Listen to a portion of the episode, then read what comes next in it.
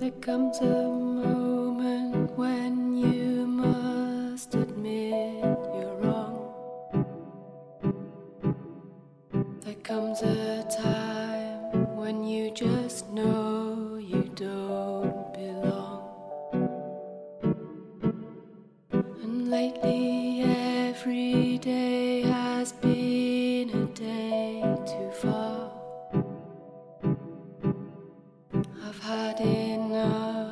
各位听众，大家好，这里是平行河岸读书会，我是周小驴。平行河岸读书会呢是一款人文知识类脱口秀节目，我们主张独立、有趣、原创的知识分享，可能关于现象、思考、艺术以其他的其他。推荐大家使用荔枝 FM 或者苹果播客客户端订阅并收听。也希望大家关注我们的微信公众平台，微信搜索“平行河岸读书会”即可。听众关于节目的任何反馈都可以通过微信公众平台和我们共同交流。哎，大家好哈，嗯、经历了两周又和大家见面了。听过了公羊寿的两期关于奈保尔的有关文学的节目，是不是大家心情都放松了很多呢？那么今天我又回来了，希望大家不要觉得讲的东西太沉重或者太难怎么样的，因为讲的太难是因为我水平不够，水平不够呢，怕大家笑话，只能装腔作势。而关于那些哲学家或者嗯社会学的一些书籍呢，我不能完全的、很条理的、清晰的，还很简明的介绍他的思想，就只能把我内心那种还不成熟的、很模糊的总结和大家分享出来，难免会觉得有难度或者怎样的。其实呢，不是他们的难度高，而是我的水平不够，所以显得难度高，还希望大家见谅。那么今天呢，要和大家介绍的是一本有关现代性的书，以及这本书背后牵连出的我的一些有关于现代性，也就是我们现代社会的，嗯，种种制度也好，心态也好，呃，这样一种人人人被塑造的人性也好的一种思考。那么是什么书呢？咱们待会儿再说。先跟大家说一下什么是现代性。嗯，这里要跟大家更正一下，就是我在和于小茹同学录的那一期有关买了却没读的书当中，提到了一次说法国大革命是失败了。回头我想一想呢，可能这个“失败”这个词呢不是特别的恰当。我所谓的失败是站立站在我的一种价值观上的考量，就是说，一种激进的革命的行动导致了许多人无许多无辜的人被杀，导致了群体的混乱与狂热。在我看来，嗯，而且还是无疾而终的。在我看来，这就是失败。可是呢，如果把它放在一个长长的历史时间线上来考虑的话，会发现。法国大革命这一事件，正是今天我们要讲的现代社会，也就是现代性，嗯，在西方意义上的一个开端。所以呢，从此以后，自由、平等、博爱的这样一种现代性的思想，以及我们的社会该是怎么样子，我我们的社会朝什么样的发展，都在一定程度上被法国大革命这一场轰轰烈烈的。革命行动所规范了，所开端了，很多东西都会都能追溯到托克维尔写作《旧制度与大革命》的那个时代的种种内容，所以说也不能简单的说它是失败。在此呢，更正一下，并向大家道个歉吧，就算是。嗯，那么今天这本书讲的是什么呢？就是安东尼·吉登斯的现代性后果。安东尼·吉登斯是英国的社会学家，他一九三八年生于英国，一九七六年获得了剑桥大学的博士学位，先后任教于莱切斯特大学、西蒙·弗雷泽大学、加州大学洛杉矶分校和剑桥大学。一九七七年起任伦敦政治经济学院院长。吉登斯一直处于当代社会学理论与实践的发展前沿。他的著作综括了近三十年来的社会政治变革，有以构成理论和第三条道路的学说为全球学界所瞩目。他还是布莱尔政府的重要智囊之一。他的主要著作还有《社会学》啊，这本书我看过，咱们也之前也讲过，一九八二年写成《社会的构成》，一九八四年出版。民族国家与暴力，一九八五年出版；超越左与右，一九九四年出版；第三条道路，一九九八年出版。啊，这么说起来，我看来是读过他的三本书了哈。第一本就是之前提过的《社会学》，一本社会学教材吧；另一本就是这个小册子《现代性后果》，还有一本是他的。题目我具体忘了，反正就是对马克思、托尔干和马克思韦伯的理论的综合的介绍，古典社会学家的社会学理论的这样一本书，也被认为是了解古典社会学家的思想的一本必读的书。啊，那么我刚刚已经说了哈，《现代性后果》这本书是一个小册子，也就一百多页，但是呢，我读它却用了接近三天的时间，非常痛苦。其实这本书我早在半年多之前就已经买了，当时一看嘛，现代性啊，好兴令人兴奋的这样一个一本书，一看又不又不厚，就买了。结果读了特别痛苦，读的云山雾罩的，也不知道他讲的什么。后来呢，就把它撂那儿了。前段时间和在一个微信的读书群里和一位师兄，嗯。探讨关于现代性的一些问题吧，然后突然就想到了有这本书，于是就翻了出来，一读发现，哎，虽然说文字还是那样，但是认真下来读一读，发现能读的能读懂，而且很书中的一种表达也非常切近我现在嗯的某种问题意识，所以说就。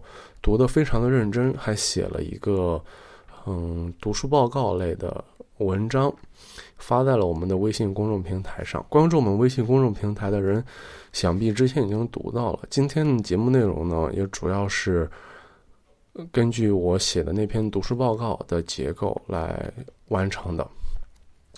于是呢，就认真的读啊读，就。就读完了，然后跟大家做这样一期节目。那么，咱们就正式的开始介绍这本书以及这本书关于现代性的观点，好吗？回到这本书身上哈，嗯，在介绍之前吧，还要跟大家提醒一点，就是吉登斯和上个世纪七八十年代，他现在。还活着还是没活着？我忘了。他和上世纪那些，嗯，世界上不断涌现的社会学家相比，有一点显著的不同。他相对来说是一个保守的，所谓的保守是生活方式上的保守，一种学院派的，和现实政治是政治社会世界离得相对比较远的这样一位学者，也就是是学院派学者。而且他的研究方向呢？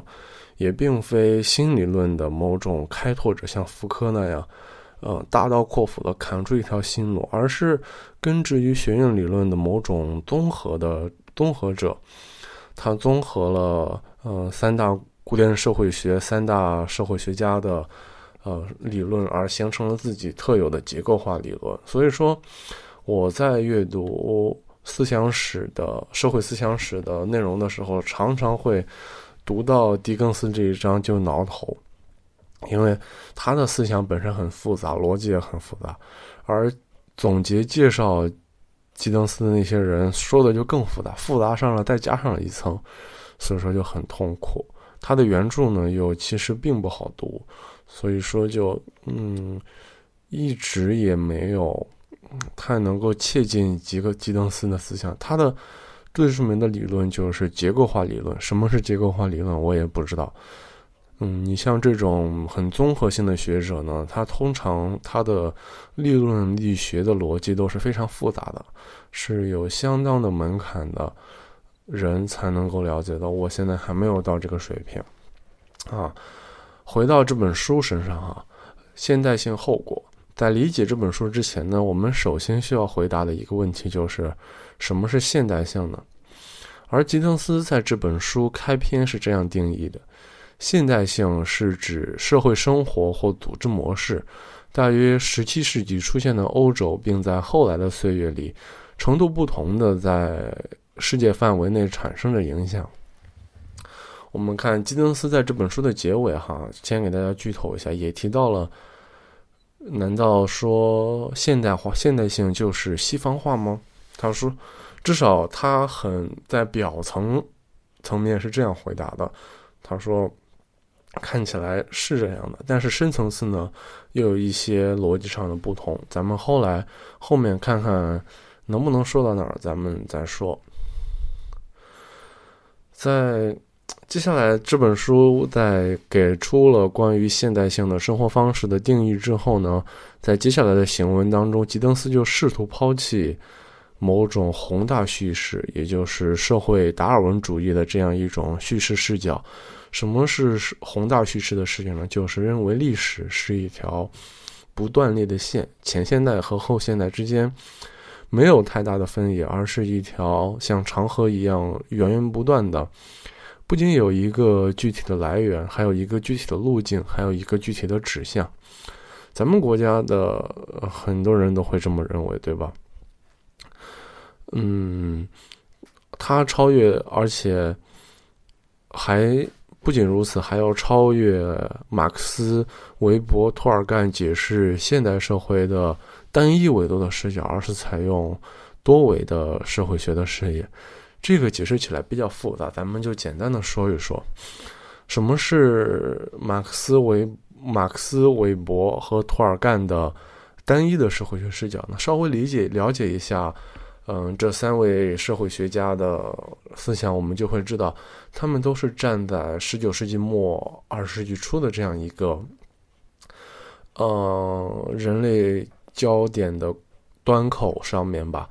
而他们也都感受到了现代社会带来来临的这样一种巨变，可是他们解释社会学的观点分别是什么呢？你像卡尔马克思，他就认为是资本主义是阶级斗争，嗯，说白了就是以经济基础而推动的某种冲突形态的这样一种社会模式，构成了我们现代社会的。嗯，生活状态，所以说他认为只有消灭了阶级，我们才能超越我们的现代社会。而马克思韦伯是怎样认为的呢？他认为是新教伦理与资本主义精神之间的这样一种微妙的关系，嗯，塑造了我们今天的社会。可是托尔干又是怎么认为的呢？托尔干认为是工业化，是社会分工。嗯，造成了塑造了我们今天的社会，并将持续发挥着影响。可见，他们都认识到了现代社会和前现代社会的某种裂变。可是，他们由于正身处其中，所以说，嗯，给出的解释视角都是单一维度的，就是，嗯，只有一个因导向了一个确定的果。而基登斯呢，正是想试图超越这种古典社会学的解释逻辑。建立在某种，嗯，多维的社会学视野上。至于什么是多维呢？咱们后面就知道了。他在这本书上当中呢，分别阐释了现代性动力的三种来源：现代性的制度维度。现代性社会面向抽象系统的系统问题，呃，信任问题，现代社会的风险问题，为何后现代并未到来，以及超越现代性的现实主义乌托邦的某种理想型等诸多的问题。借此表达的核心观点就是，本世纪终结之时，也就是二十世纪，我们并没有进入后现代时期，而是进入了现代盛世。盛世现代性时期，这一时期现代性的后果变得前所未有的积聚和普遍。而对于所谓后现代，基登斯是这样说的：如果说后现代主义一词确有所指的话，则最好还是把它看作是建立在现代性特征基础上，与文学、绘画、造型艺术和建筑的形式或运动有关的这样一种主义。或者是口号，也就是说，后现代呢，它并非是在吉登斯看来哈，并非是对现代性的某种超越，而仅仅是现代性框架下的一种反叛。这和马尔库塞在《单向度的人》中的观点，关于艺术的异化的观点是颇有相似之处的。那么，咱们就根据之前所介绍的，嗯，他在这本书中试图解答的种种问题来继续进行咱们的节目。那么，第一个就是现代性动力的三种来源。他分析了三种来源，我们一条一条的来看。第一条呢是时间和空间的分离，这一点不是特别好理解。它精确的定义是这样的：虚化时间的精确尺度，社会生活不再需要被地域性活动支配。也就是说，在现代社会，时空的分离伴伴随着一种缺场的存在。怎么说呢？首先是时间的分离，时间的分离是，比如是在作者看来是从时间被精确刻度化而开始的，也就是说，我们的时间被分成了一个月有四周，一周有七天，一天有十二个二十四个小时，每天要工作八个小时，或者说有什么互联网从业者九九六早早九晚九，一周工作六天，等等，随着这样时间被精确的刻度。这种精确的刻度，在过去的时间里面或许有，但绝对没有这样精确。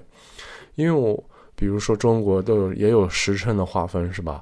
嗯，但是呢，就没有像现在那样几分几秒。比如说打个电话说咱们约七点半到哪哪哪儿，就七点半就是一个精确到一分钟的这样一个数字。所以说，呃，举个例子哈，很多人进入到一些比较落后的地方的时候，会发现。一些在大城市或者在西方生活惯会，发现他们不守时，对不对？嗯，就是说，咱们约个事儿，说是几点几点，可是他们就，比如说我在印度当志愿者的时候，就有很强烈的这种感受，可能这就是一种时间尚未被精确化的一种社会现象。嗯，在他们看来，说几点就是一种泛指，而在现代社会就是一种精确的指示。随着这样时间的被精确的指示和规划，我们发现分割我们的时间变成了一种可能，也就是我们的生活、我们的时间、我们个人的生命可以用来很精确的商品化换成金钱，而且。这只是一个例子哈，从这里开始之后，时间和空间就不再不断的产生这样一种缺场的行动。比如什么是空间的缺场呢？就比如说美联储一加息，这是一个嗯隔着离咱们遥远的太平洋的这样一个事情，但是却深刻的影响到咱们现在中国的一个情况。再比如说广州的哪个厂，呃，如果倒闭了，可能就引起。呃，哪一个呃哪一个高科技公司的呃产量，比如说什么锤子手机啊之类的，嗯，这就是一种空间上的远距离的呃一种拖一种嗯远程的一种呃施加的影响。而在前现代社会当中呢，我们的人是被精确的控制，就被限制在出于技术的问题也好，出于。呃，什么样的问题也好，是被限制在一定的时空里的。嗯，这至少是基登斯的观点吧，大概就是这个样子。我也只能解释到这里了。第二个呢，就是托育机制的发展。托育这个词呢，也是和时间和空间的分离是紧密相连的。什么意思呢？嗯，书里是这样写的：社会关系从彼此互动的地域性关联中。从通过对不确定的时间和无限穿越而被重构的关联中脱离出来，两种托育机制：象征系统、专家系统。我们先举几个像之前一样举几个托托育的例子，然后再分别解释一下象征系统和专家系统是什么一个意思。什么是托育呢？托育其实跟我之前说的时空分离很像。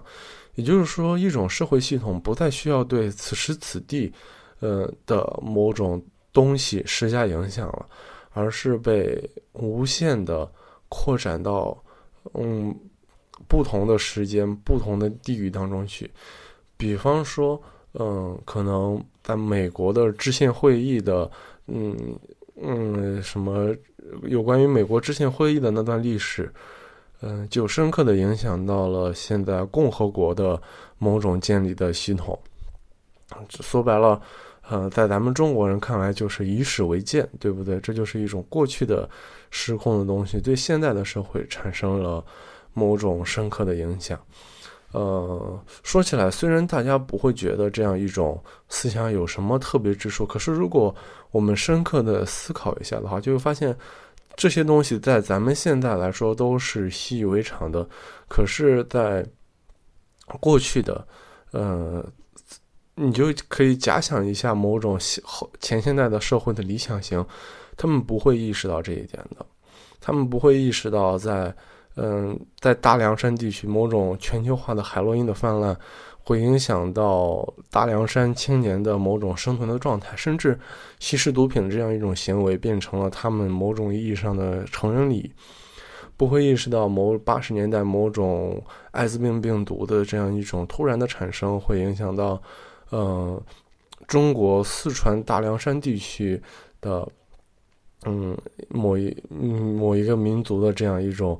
呃，村落的生存状态 就是之前咱们说的我的梁山兄弟嘛，这就是一种托育，也就是托育，它把某一个东西的影响给泛化到了无限的时间与空间当中。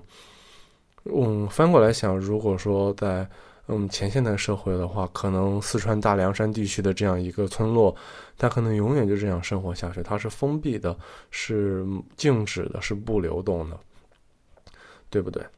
那么什么是象征系统呢？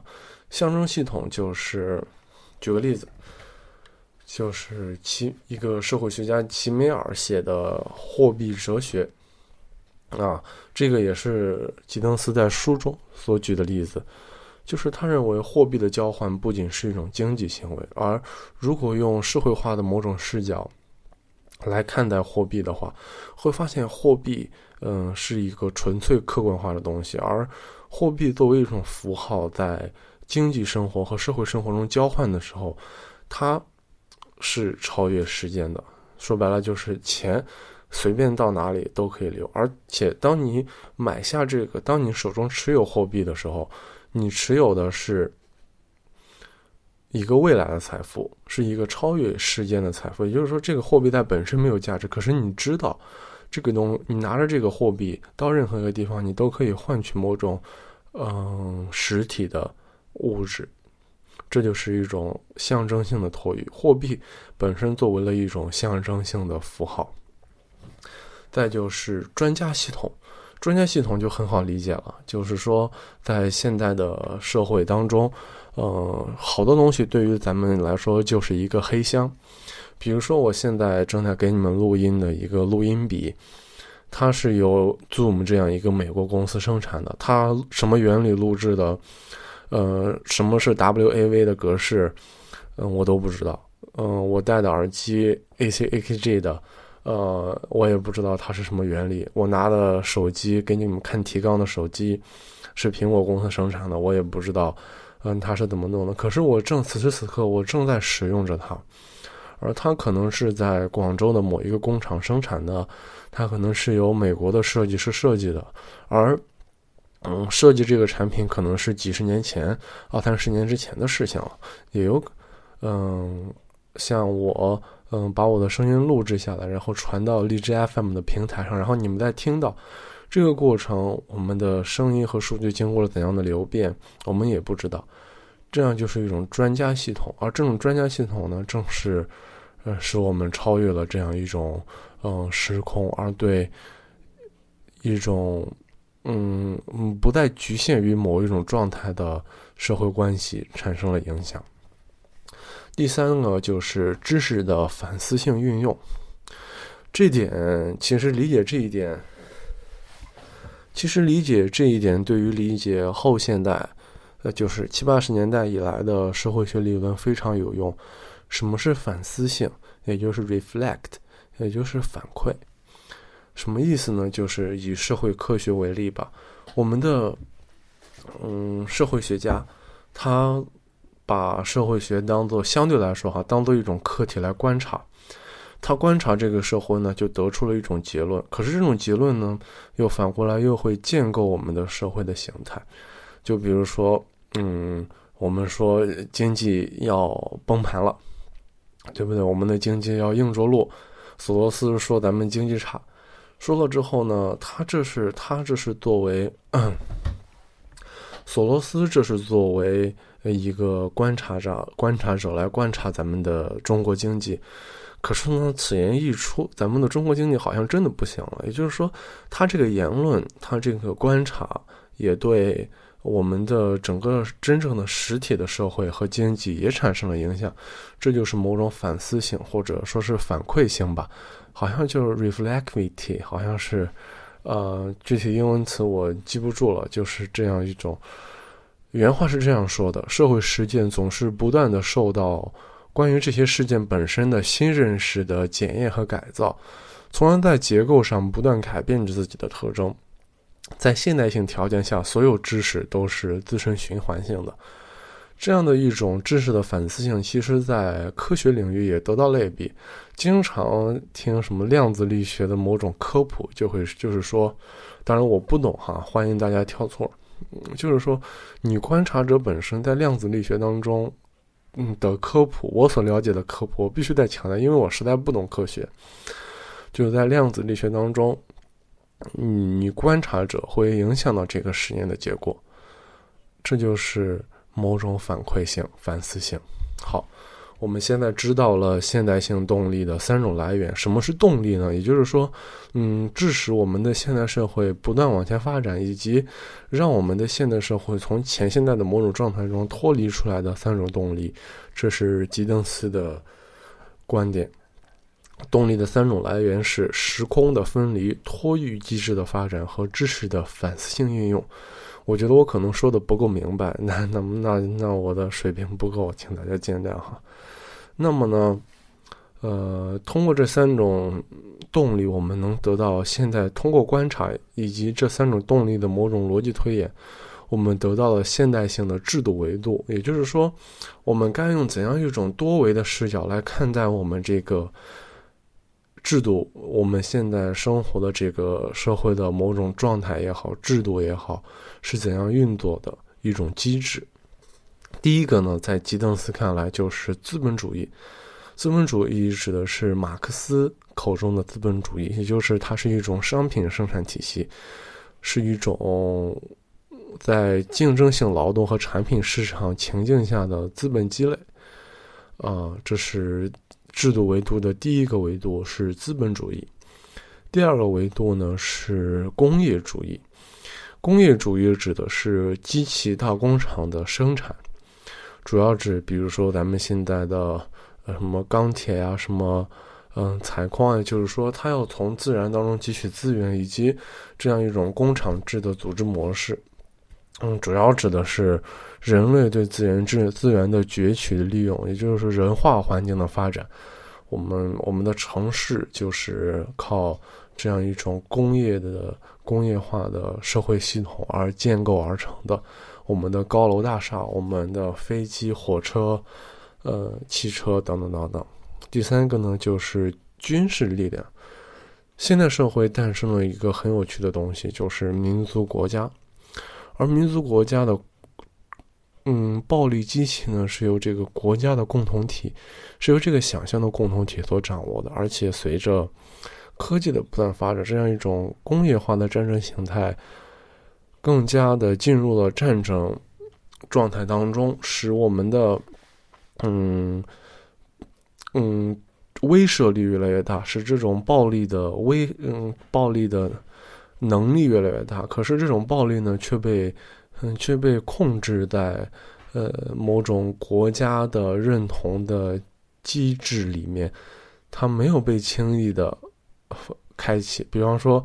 如果我们还像前现代社会的人那样动不动就打仗一样，我们的核弹头爆炸一个就全都完了。可是发现没有发生大面积的核战争。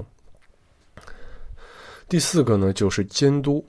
嗯，通常来说，现代的社会学家也好，哲学家也好，会认为现代社会不是一个像古希腊社会那样的呃人间乐土那样的一种民主社会，而是一种嗯控制的、被严密规训的这样一种社会形态，也就是像福柯的规训与惩罚当中的那个样子。好，这是现代性的制度维度有四个，分别是资本主义、工业主义、军事力量和监督。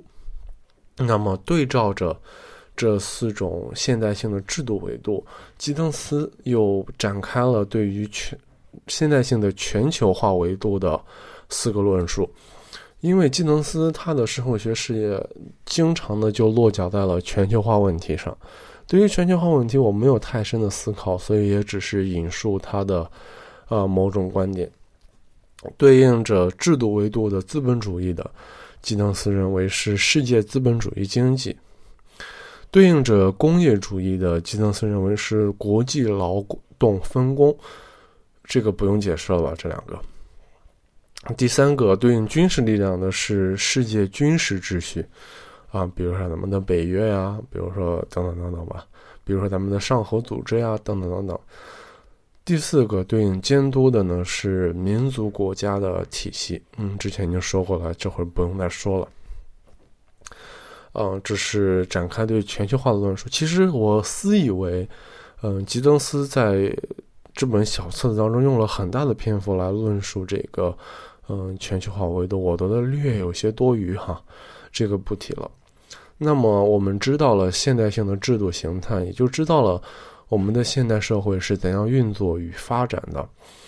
于是呢，我们就开始想象一种方法，该怎样超越这样一个现实主呃一个现代性的社会？因为这四种制度维度都造成了非常大的灾难，比如说，嗯，经济增长机制的崩溃啊，经就像。经济危机一样，美国一经济崩溃，全世界人民跟着倒霉，而背后的就是失业，就是一种城市的废墟化，一种贫民窟的产生，嗯，自杀问题等等等等，这都是一种很强大的风险。对应着工业社会呢，我们发现就是生态机制的破坏，呃，某种全球变暖啊，当然这个冬天差点冻死了，还全球变暖呢，嗯。生态灾难，但是生态的破坏和呃我们的自然环境变得越来越不稳定，确实是一个事实。嗯，而战争呢，就是一种核威胁的长期的存在。你比方说朝鲜那次，呃，他妈的一爆炸个核弹，真要是失控了，咱们的东北，包括渤海湾地区，我生活的山东，都会受到很严重的影响。这点是很可怕的。再比如说，而监督的时候就伴随着集权的某种增长，啊，这个就不说了。咱们国家哪有集权啊，是吧？嗯，而就是说，这种为什么它会产生这样一种，呃，为什么我们的现代社会现代性会伴随着那么严重的问题呢？它在作者看来，是因为。第一个是因为这是一种，嗯，现代社会的产生是一种匮乏的体系。这样一这个匮乏这个概念，如果懂一些经济学的话，会比较了解，就是永远贪得无厌，永远要追求更高的利润，才能勉力维持我们当下的这样一种状态的发展。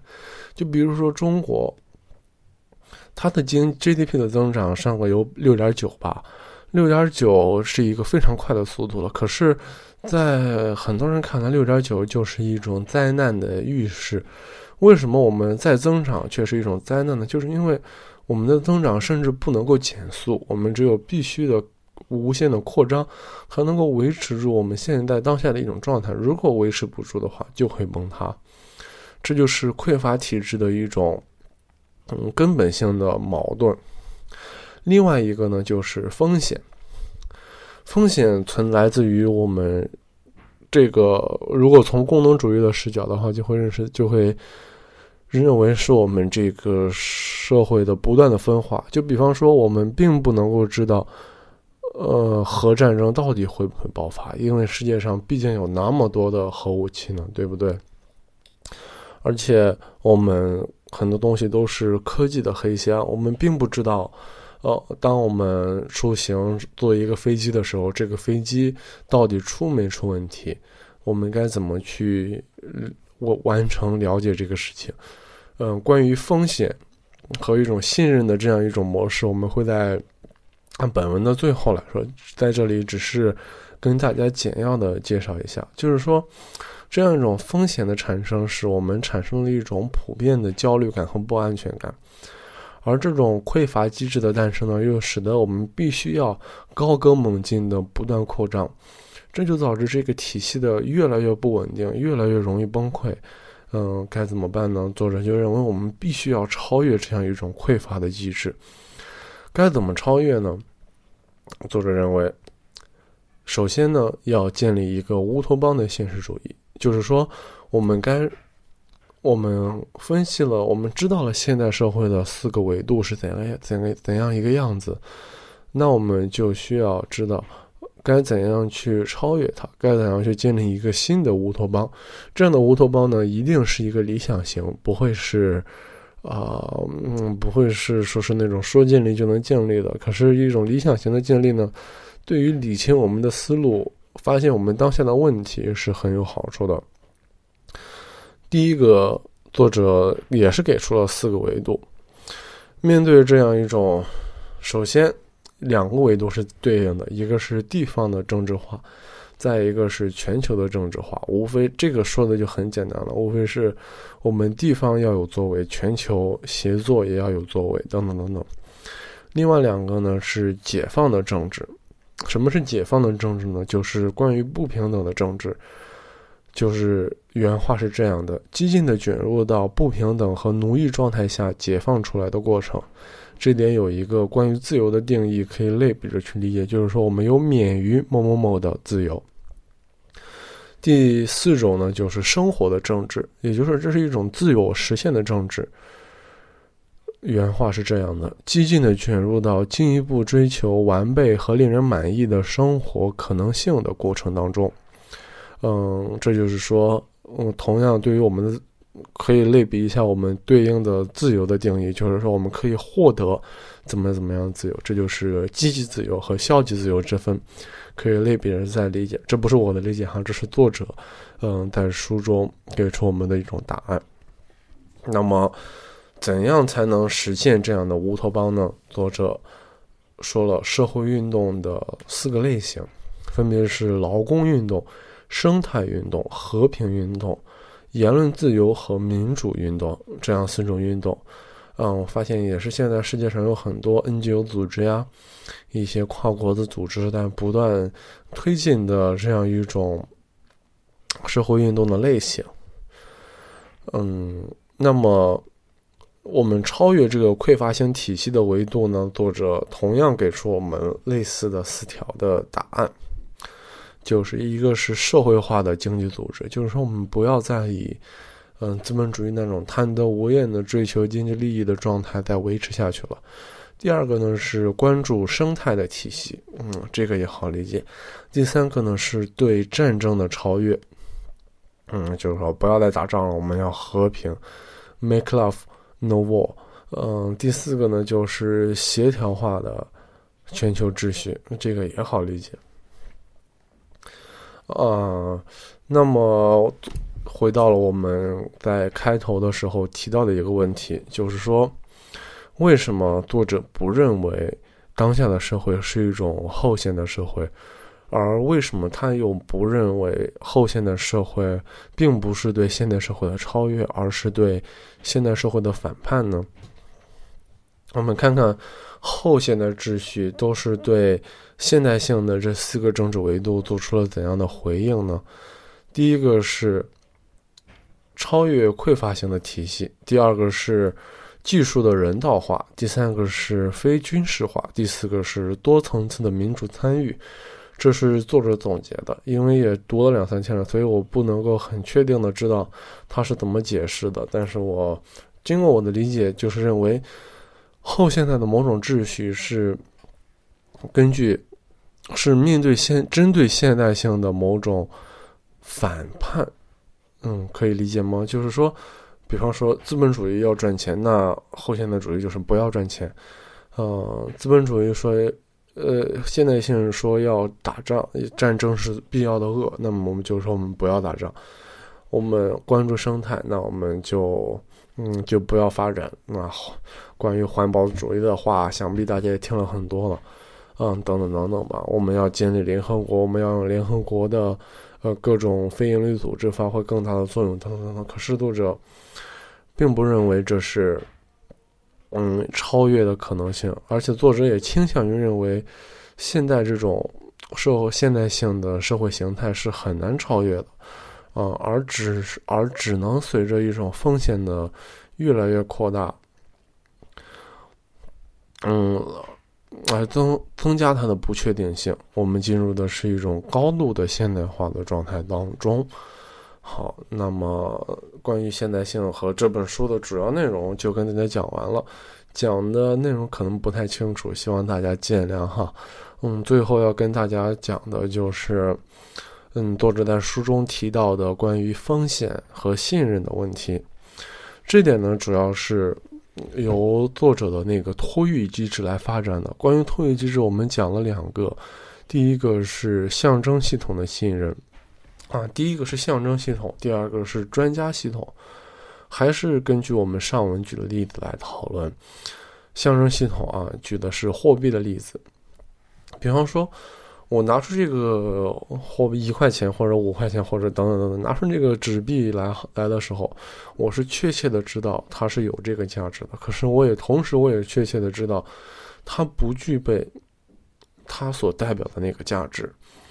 而我所信任的，而为为什么？而且如果我把我的钱给你的话，你也一定会要的，对不对？而这种信任指的是一种什么信任呢？是对政府的。呃，或者说对以民族国家的嗯政治机构所担保的嗯这样一种财富的信任，对不对？这不是这是一种面对象征系统产生的信任感。可是呢，如果当一个国家的经济崩溃、通货膨胀严重的时候，我再给你纸币，你可能倾向于不会收，或者会要高价，这就是一种信任的崩溃。那什么是专家系统的信任呢？就比方说，现在的那种啊，现在那种手工烘焙啊，这样一种，嗯嗯，这样一种生意做的很火哈。就是说，一个，嗯，我自家做点小饼干，烤点什么东西，什么卖给你，卖的还齁贵，可是纷纷还都很愿意买。为什么？其实那个。嗯，我个如果我在自家厨房做的卫生条件，恐怕真的比不上那些正规的嗯饼干或者什么的生产厂商，对不对？我们可是呢，因为咱们两个之间有一种强烈的信任关系，我们知根知底儿，我信任你不会，呃，坑我，我反倒我会更加愿意去买你你们家烘焙的小饼干，而不是大公司烘焙的小饼干，而。如果我买大公司烘焙的小饼干，我们就意味着我对这一个大公司的运作，这个可能它遍布全世界的工厂和原料采集地，都得有一个信任感。这就是对一个整个的专家系统的信任。而这种专家系统的信任，由于我们面对的是一个科技的黑箱，我们不了解他们的原材料都是从哪来的，它在怎样的生产期间是怎么做的，它的。会不会有那么全世界的生产厂家？会不会有一个厂家的，嗯，生产条件是不合格的？我们都无法知道这种。所以说，嗯，在现代社会当中，这种对于专家系统的不信任越来越明显，而这种对于手手手手工，做对于古早他的这种小作坊的这种人格化的信任呢，反倒会增强了。这就是现代社会当中对于，嗯。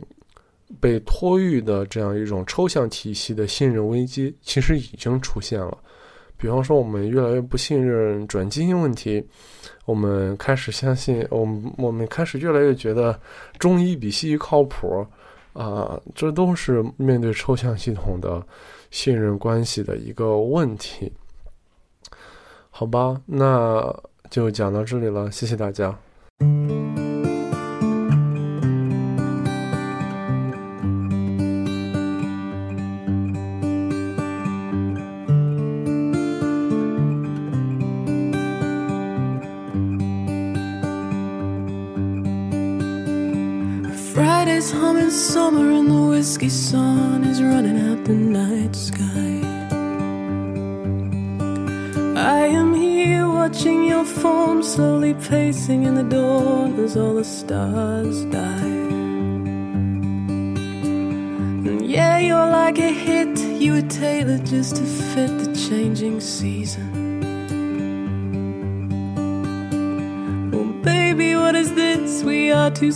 Star-crossed bits of an equation.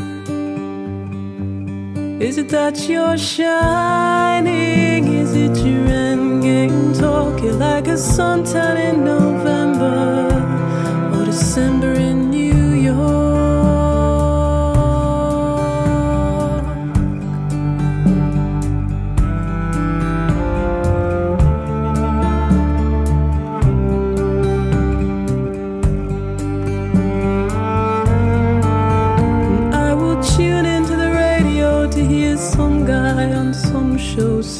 like chocolate.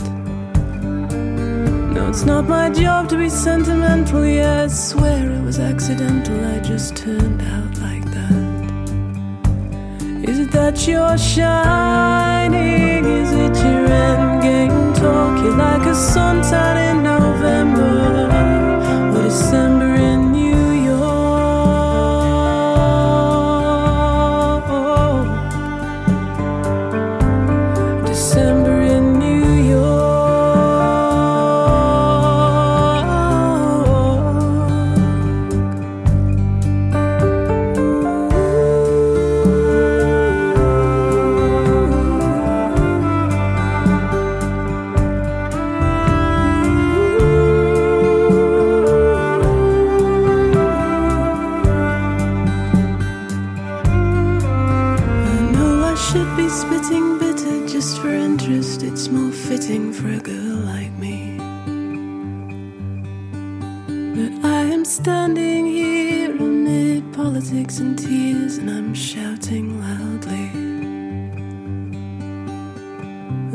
The cart is slugging its way around the corner in the morning. And if you listen close, you'll hear the fairy lights and smoke of the East Coast calling. Is it that you're shining? Is it your endgame talking like a suntan in November or December in New